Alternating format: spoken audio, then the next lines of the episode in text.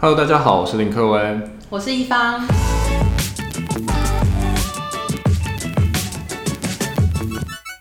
我们今天要来聊的主题是疫情到底有没有影响大家去上街或者去市场购买农产品的意愿呢？那农产品的电商到底在这时候有没有机会可以崛起呢？那我今天想要问一下一方，其实你平常会煮饭吗？还有就是你农产品大概都是去哪里买？我平常都是我们家里在煮，那我们家里买菜的话，通常都会去那种传统市场买，其实也不太会去全联或是顶好这种地方买，所以好像也没有受到什么疫情的影响。那我想问你，如果你要买农产品的话，会到哪边买啊？其实我也不太买菜，因为买菜也都是我家人在买。那我也知道我家人应该也都是去市场买，也好像不太去全联，只是可能偶尔会去 Costco 购买一些比较大型的牛肉啊这类型的东西。那自己之前可能在国外有煮菜，有有这样，但是也很少在电商购买，都还是是真的去到了我们所说的后付啊，或者什么去购买。嗯，了解。那你觉得说农产品它透过电商这个流程去卖的话，有什么样的一个优点吗？其实农产品透过电商来购买，它优势绝对会是你可以非常清楚知道说这个农夫是谁在种的，它这个东西的气候、产量，还有它的照顾品质，等于说你可以很清楚的知道它的履历。那相对来说，你去传统的菜市场，或许你不知道这个高丽菜到底是从哪里来的。那之前可能也有说很好多一些农产品可能都是从大陆进口过来的，所以其实其实这些东西都是蛮担忧。但是如果你在网络上，它其实是非常的透明。然后告诉你说这个东西就是从哪里来的，然后你去购买。嗯，了解。那而且我觉得说，如果在线上买的话，你就是可以一次买好，说我就是要订这五个东西，我不用在菜市场找说到底在哪里。对啊，我觉得一次购足一定也是最最最好的啊，尤其现在大家都是懒嘛，懒人经济，那就是不想要一次可能在菜市场买了玉米笋又少了高丽菜，高丽菜又少了小黄瓜，小黄瓜又少了那这这样其实就是非常。非常的麻烦。那如果说在网上可以是购足，又知道它的气候、产量、照顾品质，那我觉得网络上是一个非常好的 channel 可以购买。对啊，那你身边有在经营这个农产品电商的朋友吗？或是你知道的例子？有啊，我刚好有一个朋友，他是桃园的呃最知名的科技农场，他们其实就有在做呃电商，那甚至他们有。观光农场，所以他们会导流很多去观光的顾客，然后到他们店上去做购买，甚至他们有集客的方式，就是做一个 LINE 的官方账号，把所有的客人集在里面。因为毕竟这群客人其实是非常的黏着，吃生菜、吃蔬菜的人他非常的黏着，所以他会一直去回购。所以其实我觉得，呃，他们做的方式是非常好的。嗯，而且我看你这个电商，它有卖很多组合包，或是跟大家介绍说这些青菜可以怎么去搭配，怎么去煮，我觉得还蛮。蛮好用的感觉，一定啊，因为自己可能买了更多蔬菜，其实我真的不知道怎么用。啊、像我以前也曾经跟他捧场过一两次，我们我们也是买了很多什么羽衣甘蓝啊、芝麻叶，嗯、其实不知道怎么做。那当然可能大家会说，哎、欸，这些菜一定都是比较高级，我们做生菜啊、拌沙拉。但是真的，如果一拖拉库的芝麻叶来的，其实你会不知道你到底要怎么去配啊。所以我觉得说他们这样子的电商，其实它有一些。优势就是他会告诉你食谱怎么做啊，做怎么样的菜啊，或者你之后要怎么去煮，我觉得是好的。嗯、对这种新手做菜的人，感觉还蛮有效的。对，对，对啊，对啊。哎、欸，那我我反过来问一下，这个过去啊，在农产品店上不被看好，有什么样的原因吗？其实我觉得不被看好的因素，我觉得可以分为几种。价格的定价方式，假如说今天你只是在做一般的农产品，我是卖地瓜叶，我是卖玉米笋，我卖小黄瓜，我卖红萝卜、胡萝卜，那其实它的单价都还是没有办法到非常的高。那你在做农产品的电商，还要克服到就是运送的过程。保存不易的问题、新鲜的问题、卫生的问题，甚至还有冷链、冷链的问题。冷链就是我们所说的冷冻配送，还有冷冻运送的问题。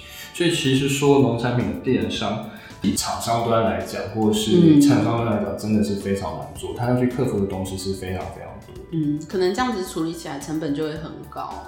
它相对来说成本会是一直叠上去。那你可能买一个萝卜，你去菜市场可能。对，可能五六十买得到，但是换句话说，你要在电商买对，它就是 double 的价格，甚至 triple 的价格。那它又要再去扛你的最低的运送门槛的话，那你的一次的订货量就要非常的高。嗯，你会觉得它比较适合高价的一个产品？我会建议，如果说真的要做农农产品的电商，第一个就是比较高单价的，我们所说的生菜，就是比较高档的生菜，可能是威风广场在卖的，或是呃 Jason 实体书在卖的那些比较高单价，然后比较 target 高阶的。那当然还有就是一些附属的产品啊，加工产品啊这样子的东西，我觉得这加在农产品的电商是比较好的。嗯，那因为我们最前面就有提到说，因为这个疫情的关系，让农产品的电商又比较起来。那你有没有知道说，呃，农产品电商有什么在做的例子？有啊，其实农产品的电商，台湾其实还是蛮多，柠农场啊、永丰鱼啊，甚至是里仁，他们其实都有在做有机的蔬菜和的配送。嗯、所以其实有机的蔬菜和在台湾，它还是有非常多的一些。我们所说的 reputation 就是他们有非常多的回购啊，还有非常多的人非常喜欢这样子有机的东西。哦，了解。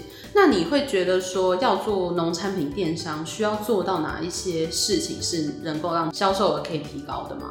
其实我觉得农产品的电商它一定要有特色，这是第一点。嗯，特色一定要非常明显。比如说你在真的在卖羽衣甘蓝的青菜，那你要怎么去搭配羽衣甘蓝？可能套鱼干加芝麻叶，再加上可能罗勒，这样加起来一套，然后你可以直接在家里拌东西，甚至你可能加了坚果，然后加了什么样的菜，等于说今天你要做这样的事情，你要有特色，你要告诉消费者，然后你要对你要对这样的消费者有极具的吸引力，我是觉得是比较好的。那再来。我们觉得，呃，电商啊，其实平台真的太多了。你要怎么样去吸引到消费者？那你的即刻就会非常的重要。你要掌握会员，掌握商机，那你就可以做非常多的再行销、行销，甚至是用 LINE 的账号。像我的朋友，他就用 LINE 的账号来绑住所有的会员，然后让消费者转换成会员，定期的推播。那因为这群客人他是非常的黏着，所以你可以再继续的培养他。让他知道说，哎、欸，你的生菜是非常好的，你的农产品是非常好的，那就直接在我这里买，不要再去菜市场买。嗯，另外我也想到，就是说现在就是懒人时代，大家就是各种调理包啊，比如说咖喱啊，或者什么什么香菇鸡啊这种调理包，就是一放下去就可以煮好的这种，感觉也蛮适合进攻这个网购的市场的。对啊，其实调理包一直都是非常好的，因为其实我觉得农产品不好做。但是调理包加工食品反而是好做的，因为其实你来看整体的网络电商，其实你看到非常多的反而是加工产品，甚至是水饺啊什么的，我们所说的冷冻的。鸡肉啊，其实现在也很行。那爱上新鲜其实就是一个非常好的电商网站，它就在做非常多的加工产品，然后生鲜产品这样的事情。但是它加工产品其实还是偏多了，所以我觉得加工产品相对来说，可能它的保存期间可以拉长，它不像生鲜蔬菜水果，可能真的就只有十天的效期。再加上它还有非常重要的卫生品质需要去把关，所以生鲜的蔬果类型、农产品类型其实是非常难去做的。对。而且我也觉得说，在网络上可能可以买到我在市场或者是我在零好啊什么没有办法买到的东西。对啊，其实网络上真的就是你可以无远弗届，你可以去买到非常多你想要做的东西，嗯、然后你可以直接一次购足，然后等你今天真的在网络上看到什么 recipe、什么食谱你想要买，就真的可以直接买做，然后隔天就可以开始做，我觉得是非常好的。对啊，我也觉得这些优点，感觉就真的可以就是促成这个农产品电商的一些发展。对，如果想要做电商的话，就是要处理掉以上我们刚刚讲的这些问题。那我另外想要问的就是说，你觉得啊，就是把农产品放到电商上面，它是可以解决掉社会上有什么样的问题吗？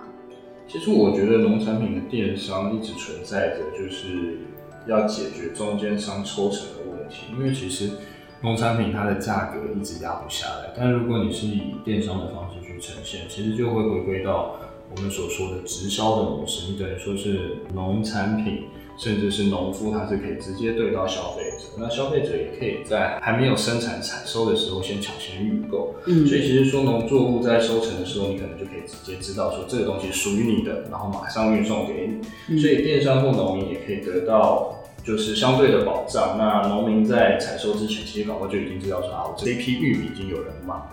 所以其实我觉得解决掉中间商的抽成，然后分润的话，其实这整体的农产品电商它会变得非常的活络，然后去做非常多的事情。而且其实我听说，就是最近智慧农场其实也蛮夯的。